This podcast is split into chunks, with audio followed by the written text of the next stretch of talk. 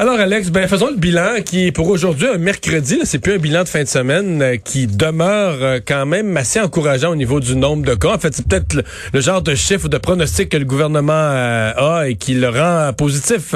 Mais oui, on, poursuit toujours en bas de la barre là, des 600. On est à 584 nouveaux cas aujourd'hui, là, 549 hier, là, par exemple, en comparaison. Donc, on reste tout de même sur la même moyenne. Mais surtout, ce qui est essentiel, là, malgré les 8 nouveaux décès qui sont toujours à déplorer, il y a des hospitalisations qui baissent de 18 encore, diminution de 5 également aux soins intensifs. On continue à vacciner beaucoup, là, 74 000 doses, euh, 71 000 doses, pardonnez-moi, qui ont été administrées là, hier. Donc ça continue là, à rouler rondement du côté de vaccination. La cadence baisse pas, le nombre de cas reste bas, puis même dans certaines régions, le Montréal encore 162 cas seulement.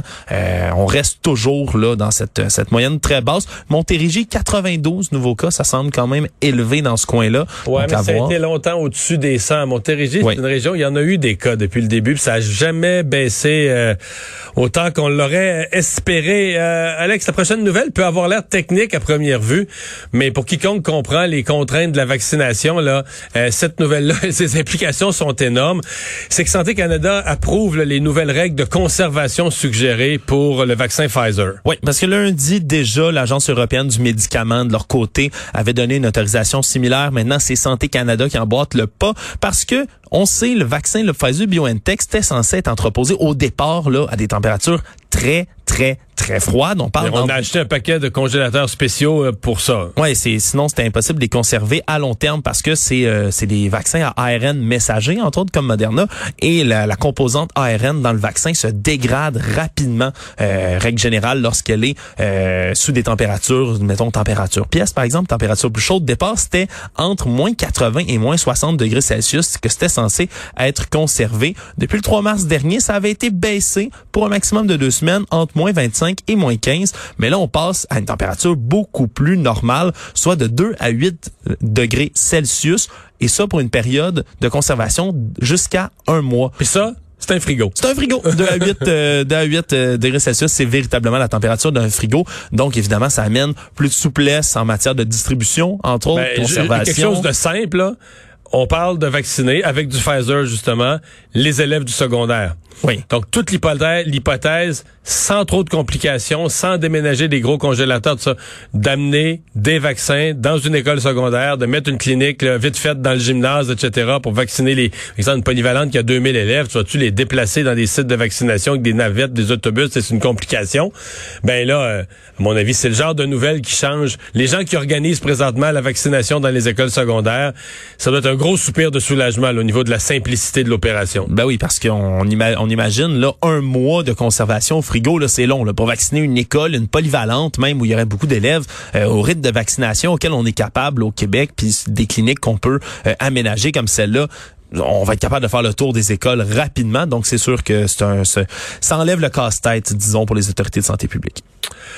Euh, le plan de déconfinement qui a été quand même euh, bien accueilli, différentes réactions positives des milieux concernés. Oui, absolument. les restaurants, du côté des restaurateurs, des bars, tout le monde, ça semblait bien, euh, bien recevoir tout ça. Parce qu'il y a, c'était quand même... Ils ont tous quelques petites questions quand même, des précisions ou, des, comment. Entre autres, autour là, de, de des bars. Hein, au départ, on savait là, la date était différente, entre autres, là, pour l'ouverture des terrasses, là, le 11 juin pour les terrasses de bars, mais c'était le 28 mai pour les terrasses des autres euh, restaurants. Donc, quelle était la différence entre les restaurants, les bars? Ben, disons qu'il y avait un petit euh, un petit manque de ce côté-là hier, mais on précise, c'est vraiment les terrasses là debout quand on parle de terrasses de bars. Il semblerait que les bars qui, servent de la nourriture, qui ont une terrasse, vont pouvoir également là euh, s'additionner comme au nombre des restaurants, comme ça avait été fait d'ailleurs l'été dernier. Là, euh, il y avait dès que les bars pouvaient servir de la nourriture, il y avait certaines indications, certaines mesures qui étaient possibles de leur côté. Ça a été bien reçu. Puis autre chose euh, aussi qui, qui, a retenu l'attention aujourd'hui, c'est euh, l'entrevue que t'a donné le docteur Horacio Arruda un peu plus tôt aujourd'hui à LCN, euh, dans laquelle il a expliqué que le plan de déconfinement, les dates peuvent être appelées à être changées et que ça dépend évidemment là, du, de toutes les données. C'est ce qui menait tout à l'heure à dire à Paul Larocque, si tu penses que des dates pourraient être changées, moi, je, je me dis, t'es peut-être mieux des devancer, de dire, t'aurais peut-être été mieux de les mettre plus tard en disant, Regardez là, on va suivre l'épidémiologie. Si ça descend, exemple à Montréal, si ça descend en bas de temps de cas, les hospitalisations, etc., on pourrait devancer, on pourrait accélérer, on pourrait... Et là, tout le monde va être content d'annoncer, on devance d'une semaine. Alors que là, on s'est placé, à mon avis, on a tout mis au plus tôt de ce qui était faisable, de telle sorte que les seules annonces possibles, c'est des reports. C'est de dire, ah ben là, on va attendre une semaine de plus. Et là, tu ne fais que des déçus. Là, tu, tu crois pas qu'il pourrait devancer même en ce moment avec les mesures qui sont... Difficilement devancer. Peut-être des petites, petites choses. Là. Ben, Mais là, parce que là, on, ça y va quand même rondement. Là. On change de couleur. Toutes les deux semaines, on change de couleur. Tu sais, entre le 28 mai et le 28 juin, il y a six journées où il y a des assouplissements. C'est quand même rapide, c'est un gros rythme. En fait, ça va changer, euh, les règles vont changer tout le temps. Et euh, donc, euh, est-ce que tu... Mais je, comprends. La, réponse que, le gouvernement va donner, c'est oui, mais les gens veulent de la prévisibilité. Euh, les établissements veulent avoir une date. Il faut qu'ils puissent commander. Les, les cinémas, il faut qu'ils se commandent des films. Les restaurants, il faut qu'ils commandent leur nourriture, qu'ils sachent à quelle date ils vont pouvoir ouvrir la terrasse. Et euh, je suppose qu'on se croise les doigts, qu'on n'ait pas à en reporter, qu'on puisse respecter toutes les dates et que si malheureusement une région devait vivre une éclosion imprévue, malencontreuse, ben que cette région-là, comme je donnais l'image tout à l'heure, on va décrocher leur wagon du train, on va dire bon ben là vous allez attendre une couple de semaines avant de suivre, mais euh, on espère que ce sera des exceptions ou peut-être presque pas ou très peu ou pas du tout d'exception. Parce qu'il faut le rappeler, le code couleur à la base par région, c'était ça l'intention, c'était de pouvoir justement manier, remanier les régions selon les éclosions, selon la situation épidémiologique. Donc c'est toujours possible, même si on dit presque toutes les régions, c'est ça le terme, le mot clé, presque toutes les régions vont repasser orange, jaune, verte. Ça reste euh, susceptible à changement. Sauf que par exemple, si tu reportais deux, remettons que tu disais ben, le 31 mai en zone orange, on reporte d'une semaine Montréal et Laval. Tu dis ouais, je comprends qu'en territoire, en territoire, c'est pas si immense sur le territoire du Québec. en termes de population. En termes de population, c'est quasiment le quart de la population du Québec là, qui. Tu fais une annonce pour tout le monde, mais il y a le quart de la population qui vit un report. D'après moi, ça va grogner. Là, ça va y grogner. S'il y a des reports là, de certaines régions, ça va grincer les dents. Euh, les prochains dents aussi ont vu les consignes allégées. C'est quand même assez complexe là, selon la zone qu'on passe en zone rouge, orange, jaune, mais on pourra avoir plus de prochains dents dans les centres personnels oui, c'est ça. Puis pas nécessairement en même temps. C'est surtout le, concept de pouvoir se relayer auprès des patients, donc du côté Parce que présentement, c'est un. Oui, pour l'instant, c'est un. Tu as un seul prochain aidant à la fois. S'inscrit, c'est lui ou elle qui y va. Oui, parce que euh, avant, c'est ça, c'est encore un seul prochain aidant à la fois dans la chambre, dès vendredi, d'ailleurs, que ça prend effet, ces mesures-là. Ça a été annoncé par la ministre des Aînés, Marguerite Blais, un peu plus tôt aujourd'hui. Mais bientôt, vont pouvoir en recevoir là, donc deux par jour plutôt qu'un seul en zone rouge. Mais pas en même temps. Non, pas en même temps, donc un à la fois, mais deux par jour. Jusqu'à trois personnes par jour en zone orange, quatre en zone jaune. Euh, Puis il va même pouvoir y avoir là, deux proches aidants à la fois présents en zone jaune. Donc, c'est des assouplissements là, qui vont être Puis il y a des assouplissements à l'extérieur. S'il y a moyen de sortir dans la cour, de sortir dehors, là, on peut en avoir trois en zone rouge, je pense cinq ben, en zone orange. Là, un petit peu plus de... On peut faire un petit, petit groupe, une petite réunion avec une personne plus âgée, hébergée, mais dehors. Exact. Trois en zone rouge, cinq en zone orange, cinq proches aidants à l'extérieur aussi en zone verte. Euh, donc, c'est sûr, ça va, ça va, ça va aider. Puis on demande d'ailleurs au milieu de vie du côté du gouvernement là, de s'adapter pour permettre les visites à l'extérieur, faciliter l'accès, évidemment, dans la mesure du possible, euh, aux aînés là, pour aller dehors, à l'extérieur, faire des activités, voir des gens.